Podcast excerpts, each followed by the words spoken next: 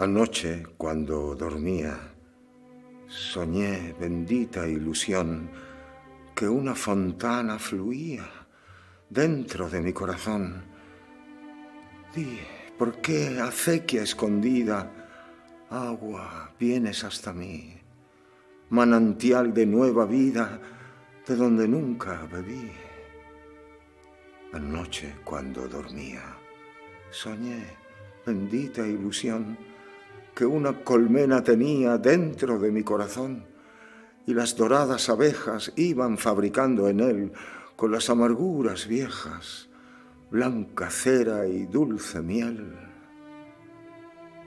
Anoche, cuando dormía, soñé bendita ilusión que un ardiente sol lucía dentro de mi corazón.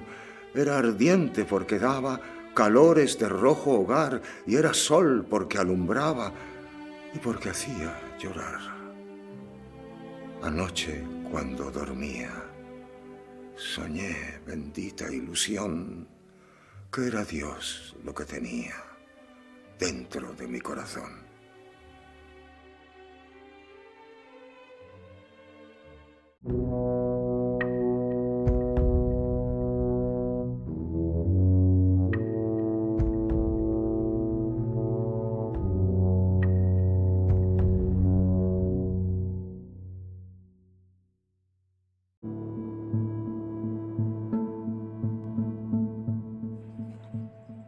Buenos días, tardes, noches, gracias por escucharnos.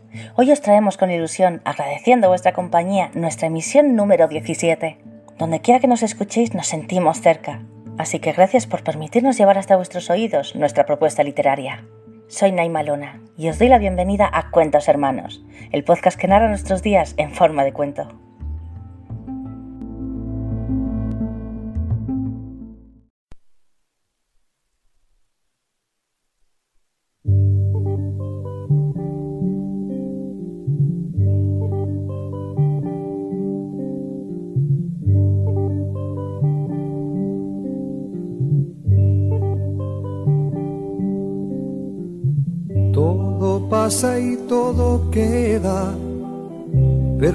Nuestro es pasar, pasar haciendo caminos, caminos sobre la mar.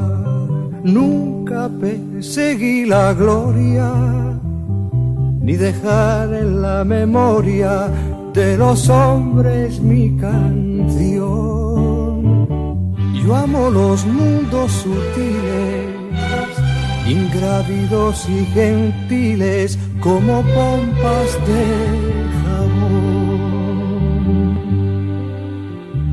Me gusta verlos pintarse de sol y grana volar bajo el cielo azul, temblar súbitamente y quebrarse. Nunca perseguí la gloria Caminante, son tus huellas el camino y nada más. Caminante, no hay camino, se hace camino al andar. Al andar se hace camino y al volver la vista atrás se ve la senda que nunca se ha de volver a pisar. Caminante, no hay camino, sino estelas en la mar. Hace algún tiempo en ese lugar donde hoy los bosques se visten de espinos, se oyó la voz de un poeta gritar, caminante no hay camino, se hace camino al andar, golpe a golpe, verso a verso. Murió el poeta lejos del hogar cubre el polvo de un país vecino. Al alejarse le vieron llorar. Caminante no hay camino, se hace camino al andar. Golpe a golpe, verso a verso. Cuando el jilguero no puede cantar, cuando el poeta es un peregrino cuando de nada nos sirve rezar. Caminante no hay camino, se hace camino al andar, golpe a golpe, verso a verso, golpe a golpe, verso a verso, golpe a golpe, verso a verso.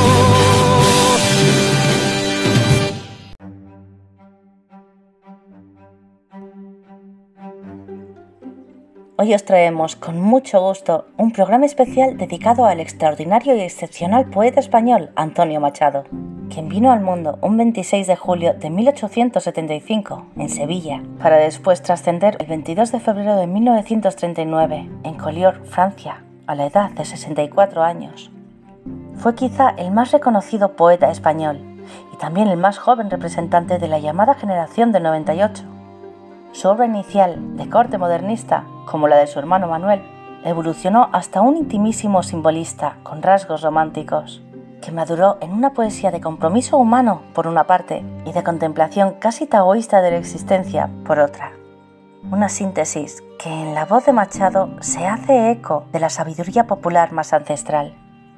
Dicho en palabras de Gerardo Diego, hablaba en verso y vivía en poesía.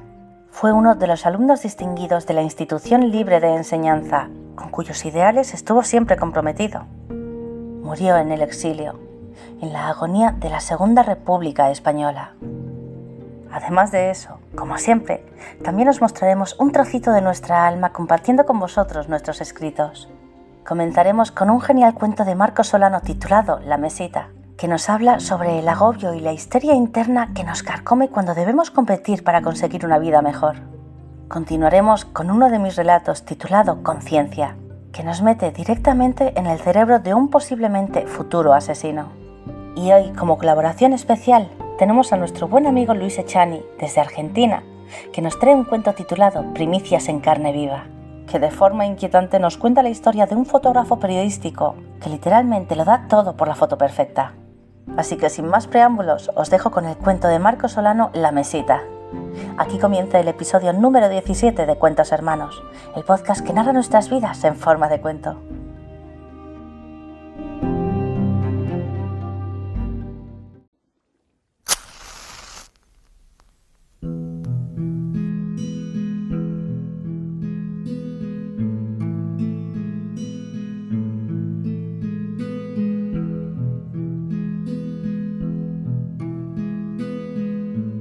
La primavera besaba suavemente la arboleda y el verde nuevo brotaba como una verde humareda. Las nubes iban pasando sobre el campo juvenil. Yo vi en las hojas temblando las frescas lluvias de abril. Bajo ese almendro florido, todo cargado de flor, recordé, yo he maldecido mi juventud sin amor. Hoy, en mitad de la vida, me he parado a meditar. Juventud nunca vivida. ¿Quién te volviera a soñar?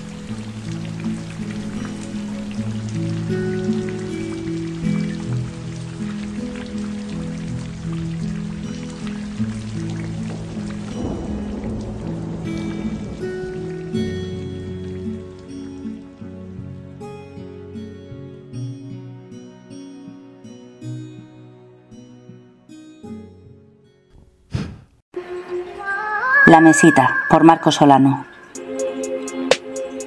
Han pasado ya 24 horas desde que desperté. Siento el efecto de la falta de sueño y de la vigilia. Llueve en Buenos Aires. Casi dan las 3 de la madrugada. En casa, seguro mi mujer duerme tranquilamente con mi pequeña. No se imagina lo que es pasar por este túnel. En unas horas debo competir, competir sin parar. Debo tener el cerebro descansado y las ideas fluidas. Pero no logro dormir. El domingo en la mañana me sangró la nariz. He tenido molestias en el tabique toda la tarde. No me atrevo a pensar en mi mujer, ni siquiera a mirar pornografía, porque el resultado sería el mismo. No hay siquiera un rastro de líbido. Sin embargo, quisiera competir ahora mismo, salir al escenario y tirar el infierno en forma de sangre, de ideas frescas y genialidades. Pero no, debo esperar dormir un poco, descansar, centrarme en la competencia, perder el miedo. Me asusta no tener dinero, dejar de ganar, tener que volver al conurbado y trabajar en lo que sea. Partirme el alma por unos pesos y no poder siquiera pagar el alquiler. Por eso debo competir, para que mi hijita tenga otra vida, una distinta a la mía, para que mi mujer duerma tranquila y no se preocupe por nada más. Debo competir y ganar, hacer lo mismo de siempre, demostrar que soy bueno, saber que soy bueno, ganar crédito y tiempo, Esperar a que la suerte no se vaya. Esperar que no me descubran. Debo concentrarme. Por ahora, debo dormir y descansar. Quizá debo dejar de pensar en la mesita junto a la cama. Dejar de depender del infierno para tocar el cielo.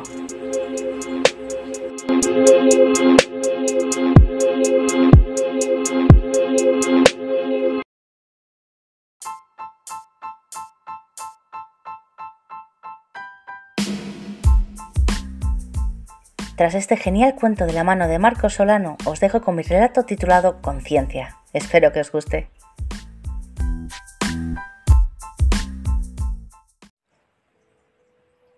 Conciencia, por Naima Luna. ¡No! grité en vano. ¡Déjalo en paz! ¡Basta! Sabía que él podía oírme, pero eso no significaba que fuese a hacerme caso. No podía hacer nada, salvo ver cómo torturaba a ese pobre animal. Sus manos ya manchadas con su sangre, sus chillidos ya extintos. No era el primero. Sabía que no sería el último, a menos que hiciese algo por pararlo. Pero, ¿qué? Solo era una voz en su cabeza la que nunca escuchaba. Y cada vez que conseguía llegar a él, hacerle pensar durante un segundo al menos, Tan solo conseguía que se golpease la cabeza como intentando expulsarme de ella, justo antes de empujarme hacia el fondo de su cerebro para hacerme desaparecer, al darse cuenta de que yo siempre seguiría allí. Aún recordaba su dulzura, su bondad y esa inteligencia tan viva que lo hacía brillar entre los demás niños, antes de que todo esto empezara, antes de las palizas, los gritos, antes de que la oscuridad apagase toda luz en su interior. Recuerdo cuando aún escuchaba cuando yo le hablaba y cómo él me respondía, no con palabras, sino con acciones, y con esos momentos de lucidez que valían más que todas las palabras nunca dichas. Un simple ponte en sus zapatos o ser respetuoso bastaban para hacer brillar su alma con el orgullo de obrar bien. Pero eso ya se acabó. La gente mala no tiene por qué nacer así. Alguien puede nacer bueno y convertirse en un monstruo si la vida le da más golpes de los que puede soportar. Y eso es por lo que ingenuamente llegué a pensar que se podría revertir el proceso si ese monstruo que había sido creado obtenía el amor suficiente y las palabras de aliento en sus momentos más oscuros. Qué equivocado estaba. Nunca más. He abierto los ojos y he visto por última vez el disfrute en los suyos al arrebatarle la vida a un ser inocente que tan solo tuvo la desgracia de acercarse demasiado a él. Conozco esos sonidos.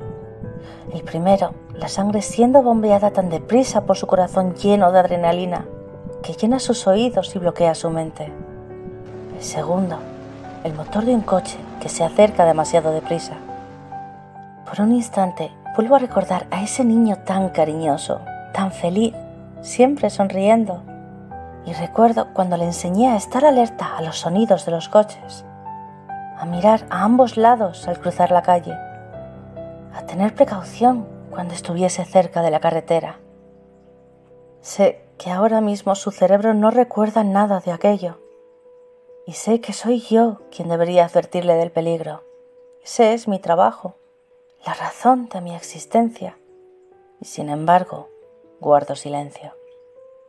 Es el fin para ambos, lo sé, pero también sé que si sigue cumpliendo años y disfrutando del sufrimiento de las pequeñas víctimas inocentes a las que arrebata la vida sin ningún tipo de piedad, Pronto, el perro del vecino con el que pasó su infancia jugando y en este momento mancha sus manos con su sangre, se convertirá en un niño o en un anciano o en una persona que no sea capaz de defenderse por sí misma ante su crueldad y su malevolencia. Y no puedo vivir con la carga de haber hecho tan mal mi trabajo que he convertido a un alma pura y buena en un asesino sin corazón. Veo cómo se acerca el coche, cómo la oscuridad hace a mi niño amado invisible a los ojos del conductor, quien se da cuenta demasiado tarde.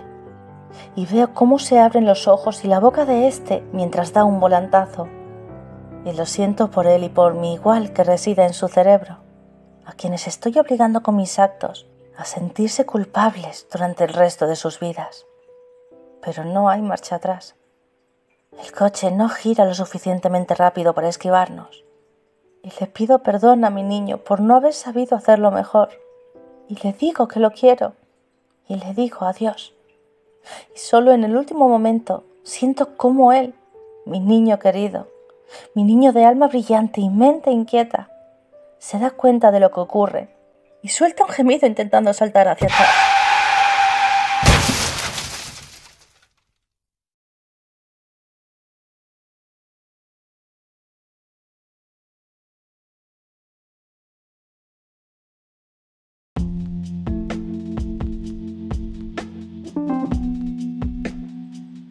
Y ahora, con gran satisfacción, ha llegado el momento de presentaros el magnífico cuento de Luis Echani, titulado Primicias en carne viva, una genial historia que seguro mantendrá toda vuestra atención. Y de antemano, Luis, queremos agradecerte enormemente tu colaboración con nuestro querido podcast.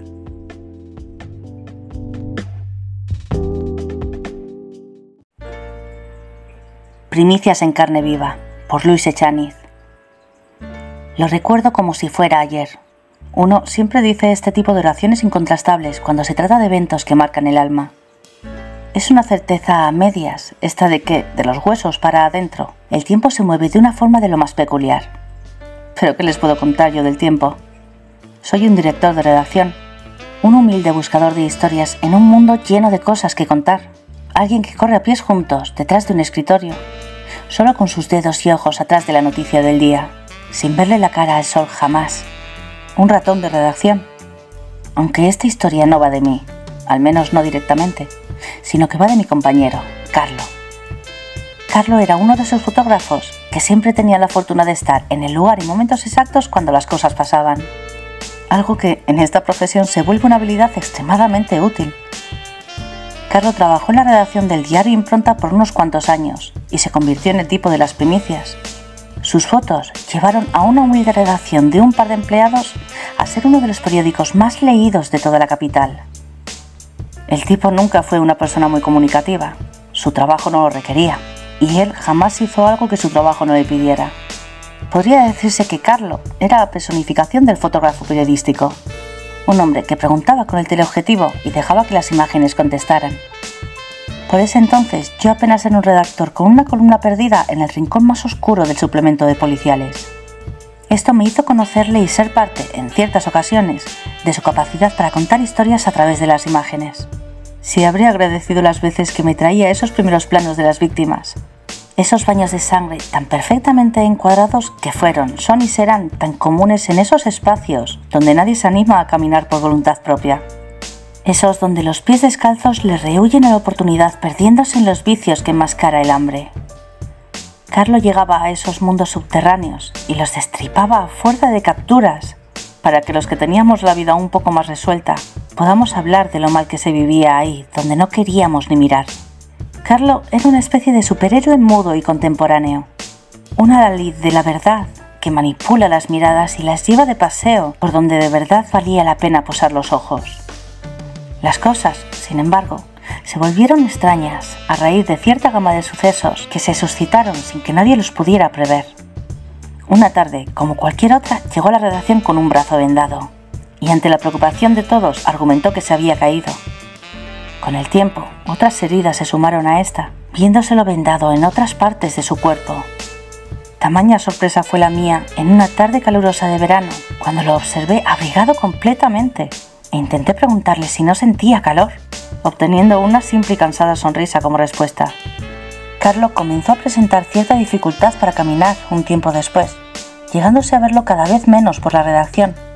Las fotos, no obstante, seguían llegando, y cada vez de mejor calidad, por lo que a los directivos del diario por ese entonces poco les importó esa consecuencia de eventos anómalos en cuanto a su integridad física. Yo, aún así, siempre intuí que había algo más. Mis dudas no hicieron más que crecer cuando sus apariciones por las oficinas se redujeron a cero, ocasión que me llevó a preguntar al por entonces director editorial si había algún problema grave con su salud. Recuerdo que el viejo Linares no hizo más que sonreír mostrándome unas instantáneas de un incendio perfectamente enfocado, al tiempo que me decía, ¿esto te parece tener problemas de salud? Esa vez pensé, Carlos se ha estado volviendo tan anónimo como la gente que aparece en sus fotos. La idea me angustió tanto que esa misma tarde decidí ir a su casa. Tomé la dirección de la Oficina de Recursos Humanos. Creo recordar que me excusé diciendo que tenía que verlo personalmente porque no respondía a las llamadas y debía cerrar un artículo esa misma tarde. Es notable cómo en los entornos de trabajo las únicas excusas que sirven son las de índole laboral. De pronto el producto se vuelve más importante que la persona. Tengo clara la imagen de su casa, ubicada en las afueras de la ciudad a unos 60 minutos de las oficinas de impronta, de encontrar la puerta entreabierta y de haber golpeado las manos antes de animarme a entrar por mi cuenta, de sentirme sobrecogido por la oscuridad del lugar y por el olor a carne podrida que llegaba desde el interior, por la mala espina que me dieron las vendas rojas que vi tiradas por toda la casa y sobre todo del pavor que me supuso la colección de fotos que había pegadas por toda la casa junto a su máquina de fotos tirada a un lado, solitaria sobre el suelo. De Carlo no había rastro alguno, solo una colección de fotos que representaban a un hombre vendado al completo, una suerte de momia moderna y ennegrecida por la sangre. Otras tantas que se observaban del mismo personaje con zonas de su cuerpo parcialmente descubiertas, presentando heridas y mutilaciones horribles en todas sus extremidades. No pude, en ese primer vistazo, hacerme una idea de lo que pasaba, aunque mi cuerpo lo intuía. Solo quise pensar que se trataba de otra de esas primicias que mi compañero tenía tan buen ojo para encontrar. Inmensa fue mi sorpresa al caer en la cuenta de que, mientras observaba omnibulado de terror las imágenes, un cuerpo despellejado y sangrante se acercaba a mí, arrastrándose al percatarme de su presencia me quedé helado de horror y no tiene a nada más que a observarlo con absoluta repulsión. El mutilado carecía de piernas y sobre su cuerpo podía verse órganos expuestos y huesos raspando sobre el piso de cerámicas blancas sobre el que se desplazaba. Creí que iba a atacarme, a lastimarme o a intentar hacerme daño de alguna forma, pero nada de eso sucedió solo siguió deslizándose sobre su vientre hasta pasar a mi lado. Tomó entonces la cámara que había estado en el suelo todo este tiempo, la agarró entre sus manos huesudas y mientras arrancaba uno de sus ojos para comérselo, se tomó la última foto antes de caer exánime. La historia de Carlo es otra de esas extrañas primicias de la capital. Hoy, a la distancia, y con unos cuantos años de sesiones de terapia encima, puedo contarlo. Sin duda, el tiempo se mueve de una forma muy peculiar de los huesos para adentro. Carlo fue, sin lugar a dudas, el mejor fotógrafo que tuvo impronta. Uno, de hecho, tan bueno que incluso llegó a ser primicia.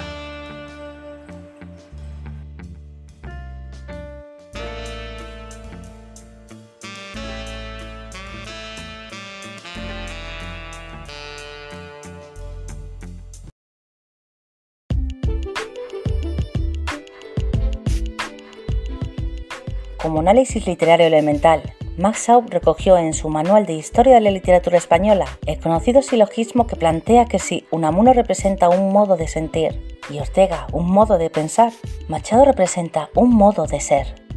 Max Schaub completó el retrato matizando en este modo de ser la estirpe romántica, la sencilla bondad, el vigor intelectual y la sincera melancolía. Su obra poética se abrió con Soledades, escrito entre 1901 y 1902, y casi reescrito en Soledades, Galerías, otros poemas, que publicó en 1907.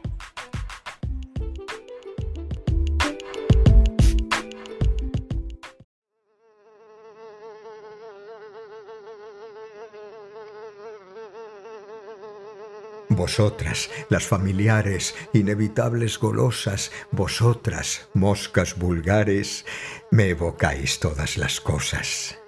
Oh viejas moscas voraces como abejas en abril, viejas moscas pertinaces sobre mi calva infantil, moscas del primer hastío en el salón familiar, las claras tardes de estío en que yo empecé a soñar y en la aborrecida escuela raudas moscas divertidas, perseguidas por amor de lo que vuela, que todo es volar, sonoras rebotando en los cristales en los días otoñales. Moscas de todas las horas, de infancia y adolescencia, de mi juventud dorada, de esta segunda inocencia que da en no creer en nada, de siempre, Moscas vulgares que de puro familiares no tendréis digno cantor, yo sé que os habéis posado sobre el juguete encantado, sobre el librote cerrado, sobre la carta de amor, sobre los párpados yertos de los muertos. Inevitables golosas que ni labráis como abejas, ni brilláis cual mariposas, pequeñitas, revoltosas. Vosotras, amigas viejas, me evocáis todas las cosas.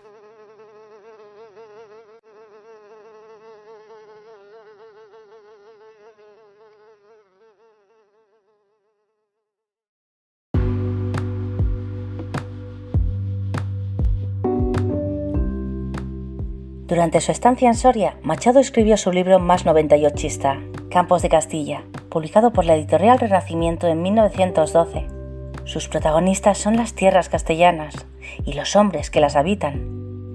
Le siguió la primera edición de sus poesías completas en 1917, en la que se incrementan los libros anteriores con nuevos poemas y se añaden los poemas escritos en Baeza tras la muerte de Leonor, los populares, proverbios y cantares, poemas breves de carácter reflexivo y sentencioso, y una colección de textos de crítica social dibujando la España de aquel momento, en 1924 publicó las nuevas canciones, recuperando materiales escritos en Baeza y aún en Soria, y mezclando ejemplos de sentenciosa poesía gnómica y análisis en torno al hecho de la creación poética, con paisajes soñados, algunas galerías y los primeros sonetos que se le conocen.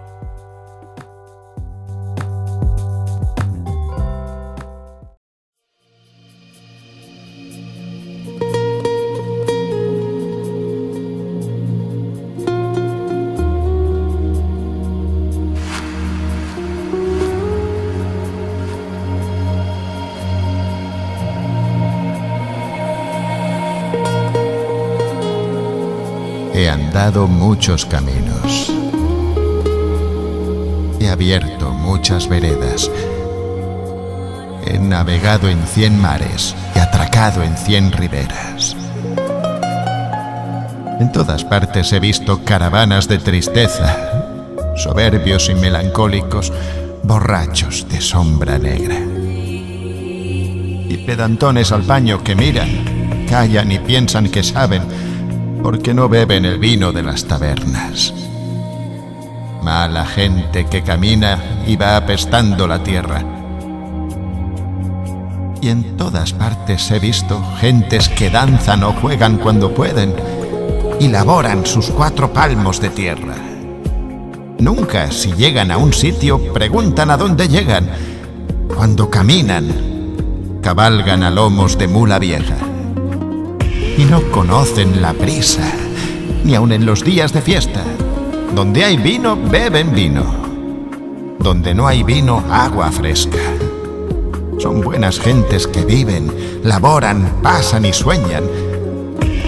Y en un día como tantos, descansan bajo la tierra.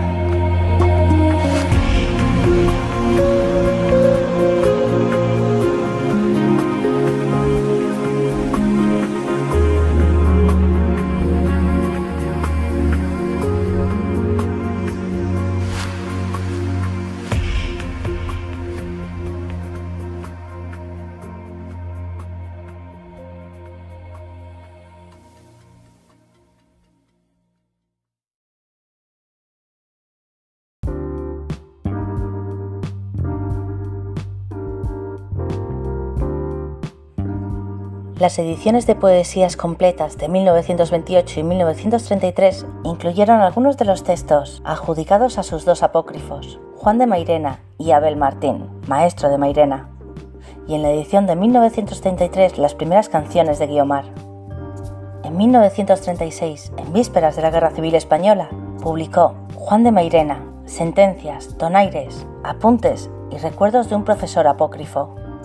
El estallido de la rebelión militar impidió la difusión del volumen, que durante años permaneció en el limbo de lo desconocido.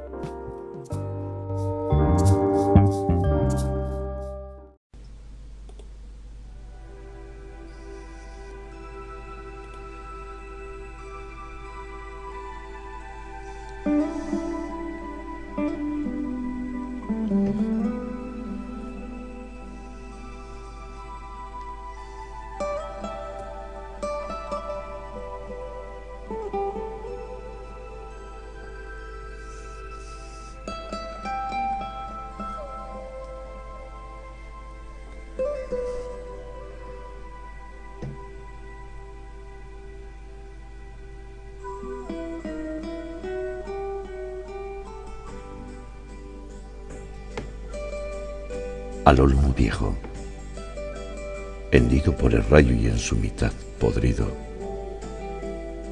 con las lluvias de abril y el sol de mayo, algunas hojas verdes le han salido. El olmo centenario en la colina que lame el duero.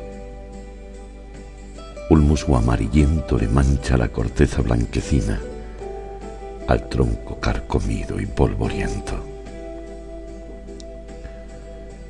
No será cual los álamos cantores que guardan el camino y la ribera, habitando de pardos ruiseñores. Ejército de hormigas en hilera van trepando por él, y en sus entrañas urden sus telas grises las arañas. Antes que te derribe, olmo del duero, con su hacha el leñador, y el carpintero te convierta en melena de campana, lanza de carro o yugo de carreta, antes que rojo en el hogar mañana ardas, en alguna misera caseta, al borde de un camino, antes que te descuaje un torbellino y tronche el soplo de las sierras blancas antes que el río hasta la mar te empuje por valles y barrancas, Olmo. Quiero anotar en mi cartera la gracia de tu rama verdecida. Mi corazón espera también hacia la luz y hacia la vida otro milagro de la primavera.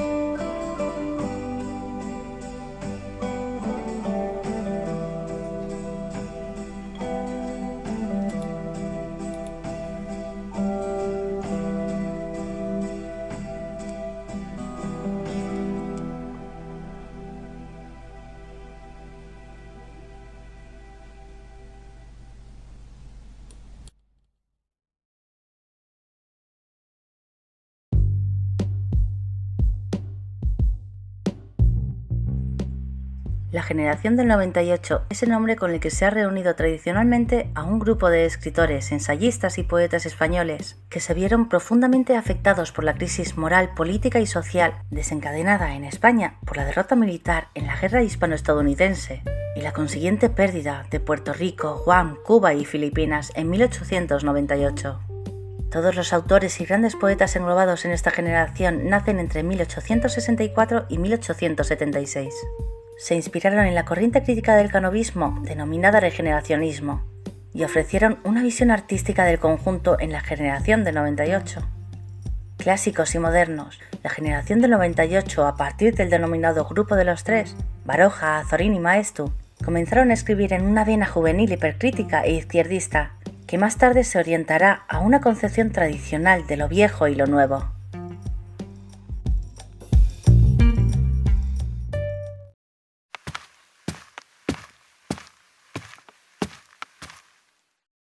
Caminante, no hay camino.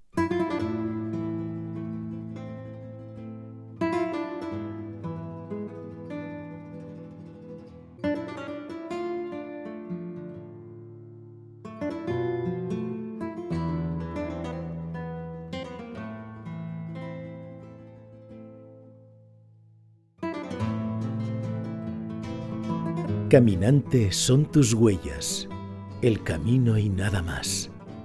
Caminante, no hay camino, se hace camino al andar. Al andar se hace camino y al volver la vista atrás, se ve la senda que nunca se ha de volver a pisar. Caminante, no hay camino, sino estelas en la mar.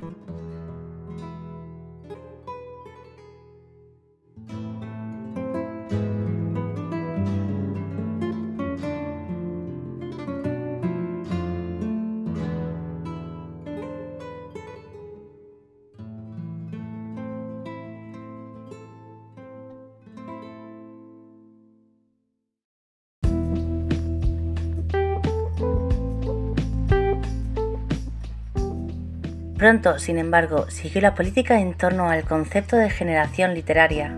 Pío Baroja y Ramiro de Maestu negaron la existencia de tal generación, la del 98, y más tarde Pedro Salinas la afirmó tras minuciosos análisis en sus cursos universitarios y en un breve artículo aparecido en la Revista de Occidente en diciembre de 1935, siguiendo el concepto de generación literaria, definido por el crítico literario alemán Julius Petersen. Este artículo apareció luego en su Literatura Española, siglo XX, de 1949. José Ortega y Gasset distinguió dos generaciones en torno a las fechas de 1857 y 1872, una integrada por Ganivet y Unamuno y otra por los miembros más jóvenes. Su discípulo Julián Marías, utilizando el concepto de generación histórica y la fecha central de 1871, estableció que pertenecen a ella Miguel de Unamuno, Ángel Ganivet, Valle Inclán, Jacinto Benavente, Carlos Arniches, Vicente Blasco Ibáñez, Gabriel y Galán, Manuel Gómez Moreno, Miguel Asín Palacios, Serafín Álvarez Quintero, Pío Baroja, Azorín, Joaquín Álvarez Quintero, Ramiro de Maestu, Manuel Machado, Antonio Machado y Francisco Villaespesa. No incluyó a mujeres, pero de hecho Carmen de Burgos, Colombine, de 1867 a 1932, Consuelo Álvarez Bull, Violeta, de 1867 a 1959, y Concha Espina, de 1869 a 1955, podrían pertenecer a ella, pues se encuentran en esa franja de fechas y sus características coinciden.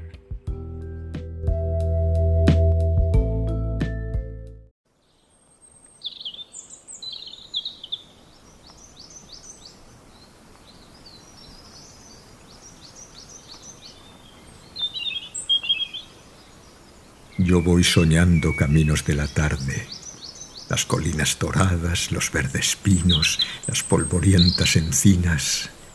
¿A dónde el camino irá? Yo voy cantando viajero a lo largo del sendero, la tarde cayendo está. En el corazón tenía la espina de una pasión, logré arrancármela un día, ya no siento el corazón y todo el campo un momento se queda mudo y sombrío, meditando. Suena el viento en los álamos del río. La tarde más se oscurece y el camino que serpea y débilmente blanquea se enturbia y desaparece. Mi cantar vuelve a plañir. Aguda espina dorada, ¿quién te pudiera sentir? En el corazón clavada.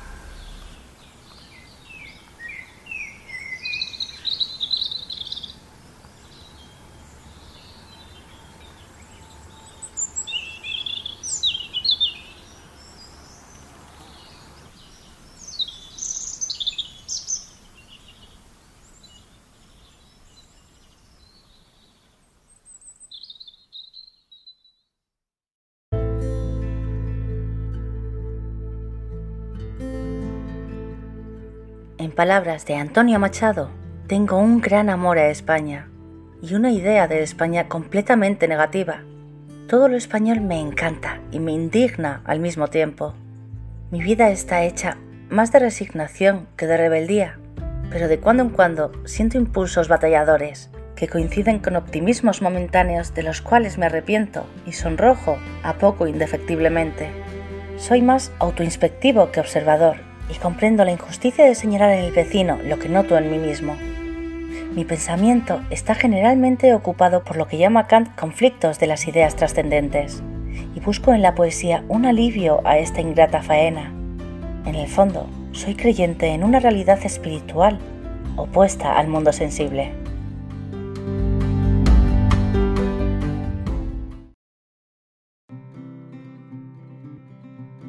Infancia son recuerdos de un patio de Sevilla y un huerto claro donde madura el limonero.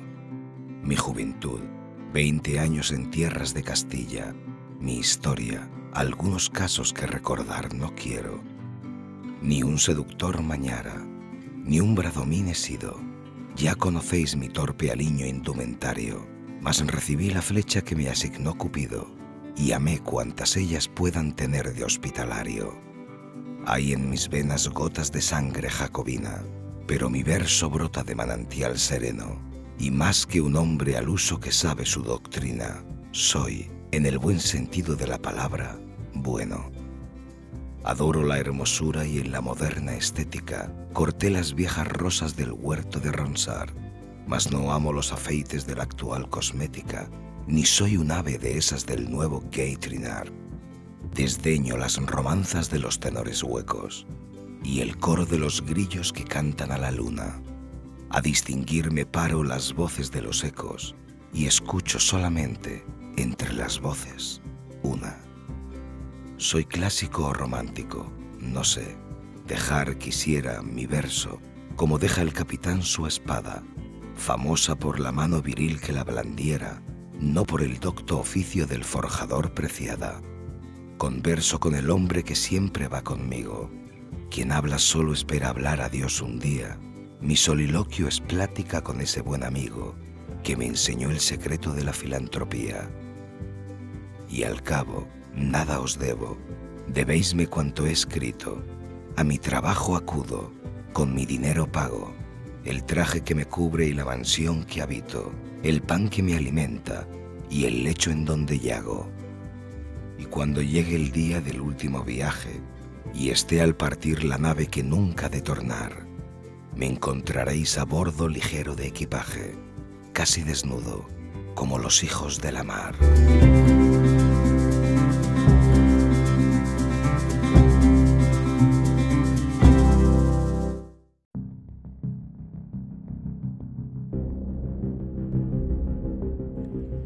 Nuevamente en palabras de Antonio Machado, Creo que la mujer española alcanza una virtud insuperable y que la decadencia de España depende del predominio de la mujer y de su enorme superioridad sobre el varón.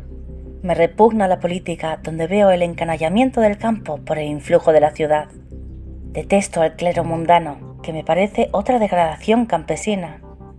En general, me agrada más lo popular que lo aristocrático social, y más el campo que la ciudad.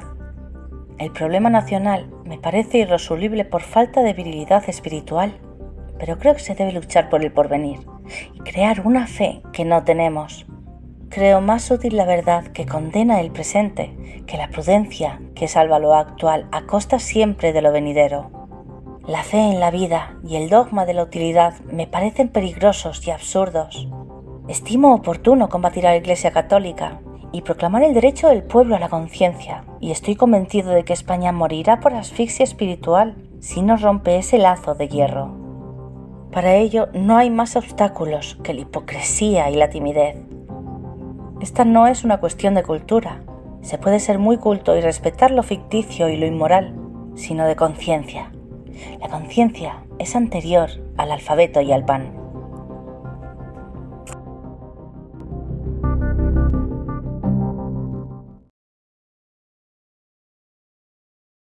Abril florecía frente a mi ventana. Entre los jazmines y las rosas blancas de un balcón florido vi a las dos hermanas. La menor cosía, la mayor hilaba. Entre los jazmines y las rosas blancas, la más pequeñita, risueña y rosada, su aguja en el aire, miró a mi ventana. La mayor seguía silenciosa y pálida el uso en su rueca que el lino enroscaba. Una clara tarde la mayor lloraba entre los jazmines y las rosas blancas y ante el blanco lino que en su rueca hilaba. ¿Qué tienes? le dije, silenciosa y pálida. Señaló el vestido que empezó la hermana. En la negra túnica la aguja brillaba, sobre el velo blanco el dedal de plata. Señaló a la tarde de abril que soñaba mientras que se oía tañer de campanas. Y en la clara tarde me enseñó sus lágrimas. Fue otro abril alegre y otra tarde plácida. El balcón florido, solitario estaba ni la pequeñita risueña y rosada, ni la hermana triste, silenciosa y pálida, ni la negra túnica, ni la toca blanca. Tan solo en el uso el lino giraba por mano invisible y en la oscura sala la luna del limpio espejo brillaba. Entre los jazmines, y las rosas blancas del balcón florido me miré en la clara luna del espejo que lejos soñaba. Abril florecía frente a mi ventana.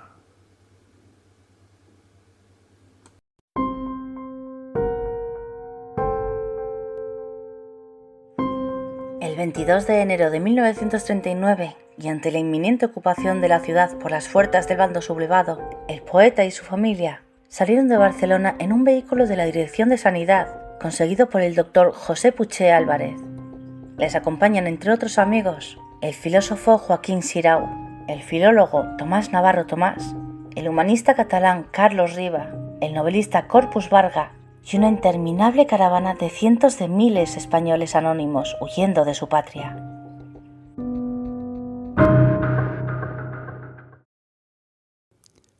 Viejos olivos sedientos bajo el claro sol del día, olivares polvorientos del campo de Andalucía, el campo andaluz peinado por el sol canicular de loma en loma rayado de olivar y de olivar.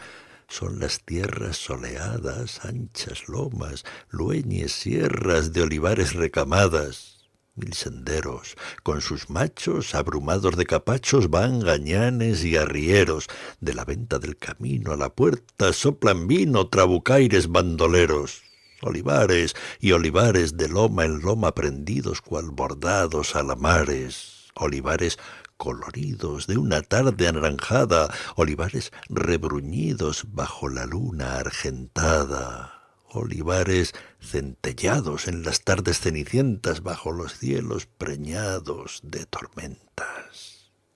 Olivares, Dios os dé los eneros de aguaceros, los agostos de agua al pie, los vientos primaverales vuestras flores racimadas, y las lluvias otoñales vuestras olivas moradas. Olivar, por cien caminos tus olivitas irán caminando a cien molinos, ya darán trabajo en las alquerías a gañanes y braceros. Oh, buenas frentes sombrías, bajo los anchos sombreros, olivar y olivareros, bosque y raza, campo y plaza, de los fieles al terruño y al arado y al molino, de los que muestran el puño al destino, los benditos labradores, los bandidos caballeros, los señores devotos y matuteros, ciudades y caseríos en la margen de los ríos, en los pliegues de la sierra. Venga Dios a los hogares y a las almas de esta tierra de olivares y olivares. A dos leguas de Úbeda, la torre de Perogil bajo este sol de fuego triste burgo de España. El coche rueda entre grises olivos polvorientos. Allá el castillo heroico. En la plaza mendigos y chicuelos. Una orgía de harapos. Pasamos frente al atrio del convento de la misericordia.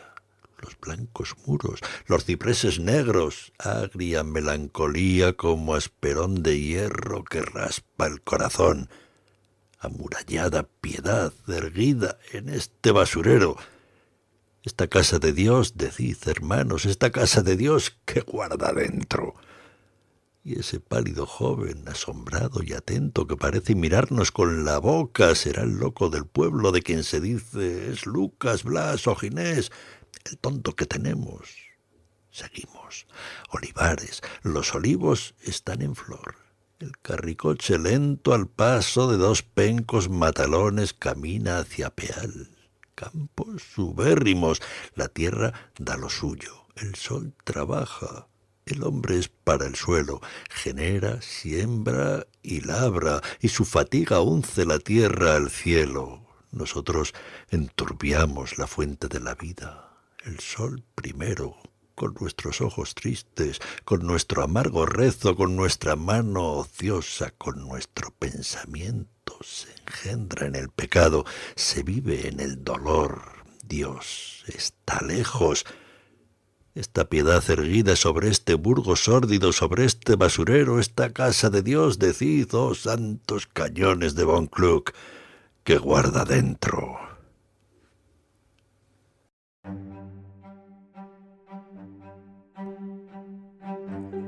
Tras una última noche en suelo español, en Viladasens, las 40 personas que componían el grupo cubrió el último tramo hacia el exilio.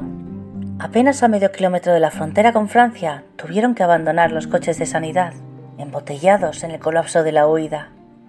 Allí quedaron también sus maletas, al pie de la larga cuesta que hubo que recorrer bajo la lluvia y el frío del atardecer hasta la aduana francesa, que solo gracias a las gestiones de Corpus Varga, que disponía de un permiso de residencia en Francia, pudieron superar. Unos coches les llevaron hasta la estación ferroviaria de Cervere, donde gracias a las influencias de Sirao se les permitió pasar la noche en un vagón estacionado en Vía Muerta. A la mañana siguiente, con la ayuda de Navarro Tomás y Corpus Varga, se trasladaron en tren hasta Collioure, Francia, donde el grupo encontró albergue en la tarde del día 28 de enero, en el Hotel Bugnol Quintana. Allí quedaron a la espera de una ayuda que no llegaría a tiempo.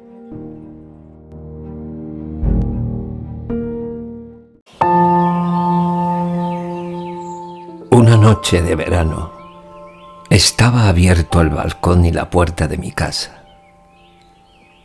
La muerte en mi casa entró. Se fue acercando a su lecho. Ni siquiera me miró.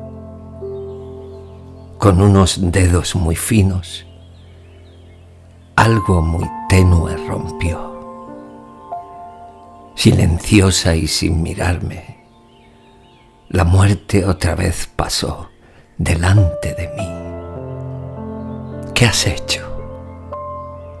La muerte no respondió. Mi niña quedó tranquila, dolido mi corazón. Lo que la muerte ha roto era un hilo entre los dos.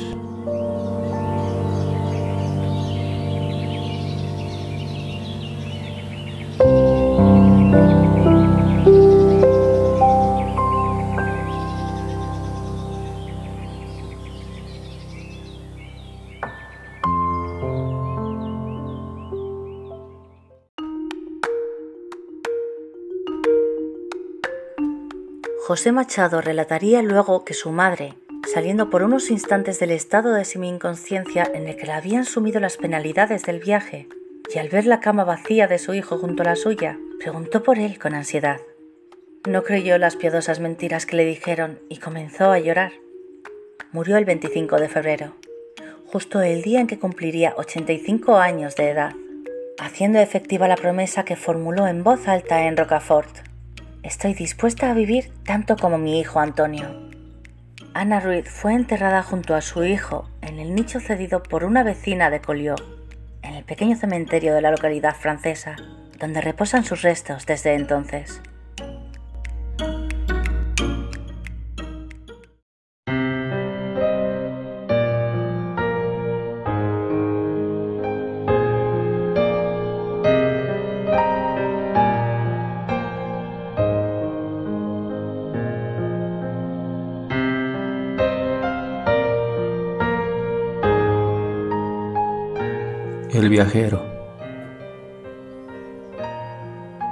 Está en la sala familiar, sombría y entre nosotros, el querido hermano que en el sueño infantil de un claro día vimos partir hacia un país lejano. Hoy tiene ya las sienes plateadas, un gris mechón sobre la angosta frente y la fría inquietud de sus miradas revela un alma casi toda ausente. Deshojanse las copas otoñales del parque mustio y viejo.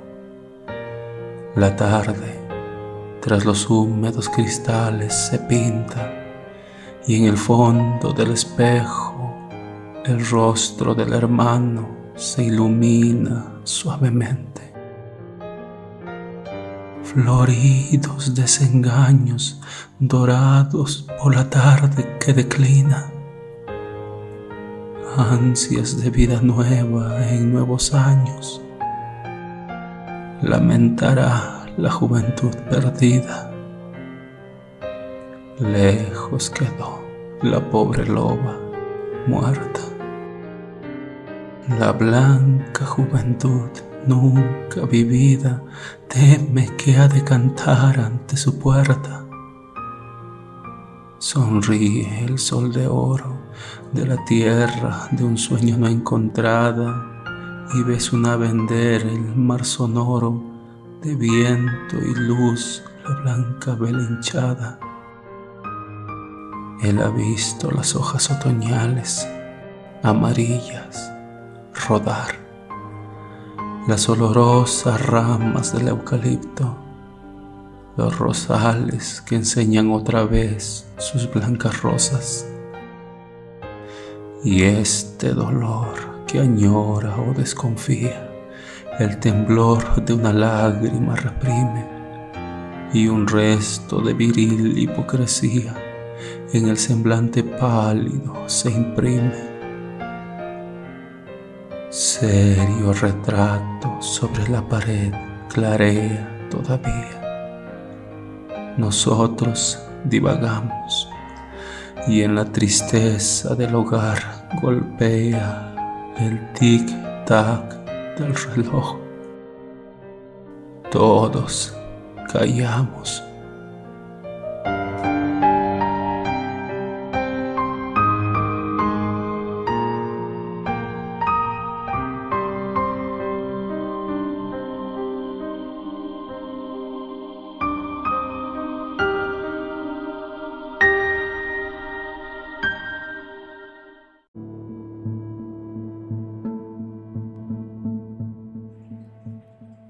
Bueno amigos, gracias por escucharnos y hasta aquí terminamos con este viaje.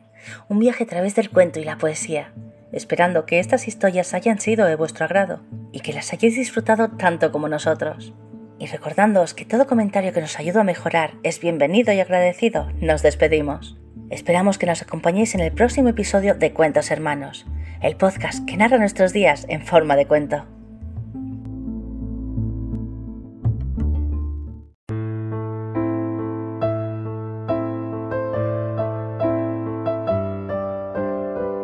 Encinares castellanos en laderas y altozanos, serrijones y colinas llenos de oscura maleza, encinas, pardas encinas, humildad y fortaleza, mientras que llenándoos va el hacha de calvijares, nadie cantaros sabrá, encinares. El roble es la guerra. El roble dice el valor y el coraje, rabia innoble en su torcido ramaje, y es más rudo que la encina, más nervudo, más altivo y más señor. El alto roble parece que recalca y enmudece su robustez como atleta que erguido afinca en el suelo. El pino es el mar y el cielo y la montaña, el planeta. La palmera es el desierto, el sol y la lejanía, la sed, una fuente fría soñada en el campo yerto.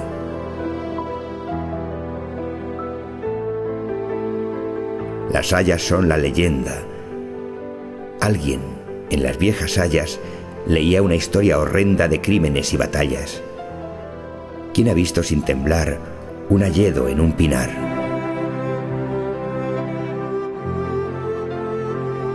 Los chopos son la ribera, liras de la primavera, cerca del agua que fluye, pasa y huye, viva o lenta, que se embota turbulenta o en remanso se dilata. En su eterno escalofrío copian del agua del río las vivas ondas de plata.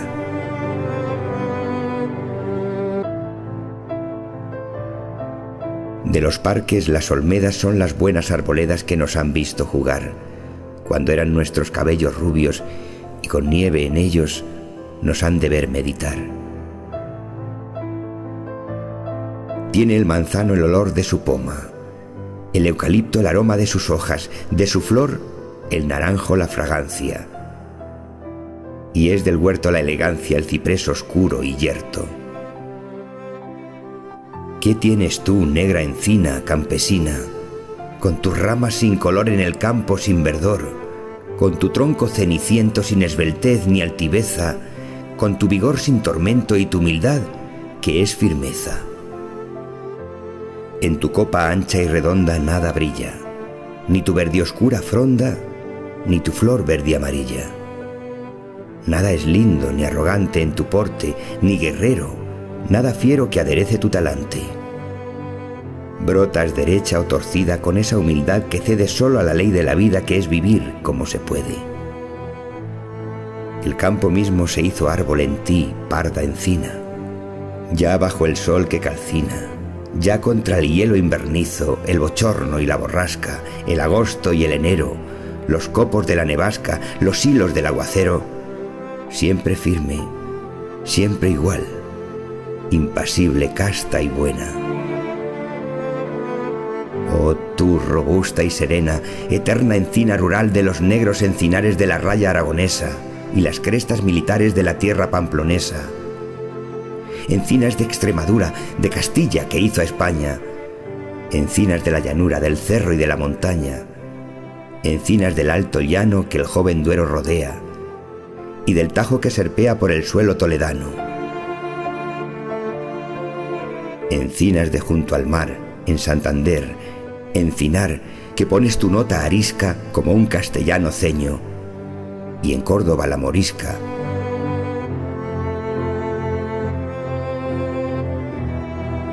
Y tú, encinar madrileño, bajo Guadarrama frío, tan hermoso, tan sombrío con tu adustez castellana corrigiendo la vanidad y el atuendo y la etiquez cortesana. Ya sé encinas campesinas que os pintaron con lebreles elegantes y corceles los más egregios pinceles y os cantaron los poetas augustales, que os asordan escopetas de cazadores reales, mas sois el campo y el lar, y la sombra tutelar de los buenos aldeanos que visten parda estameña y que cortan vuestra leña con sus manos.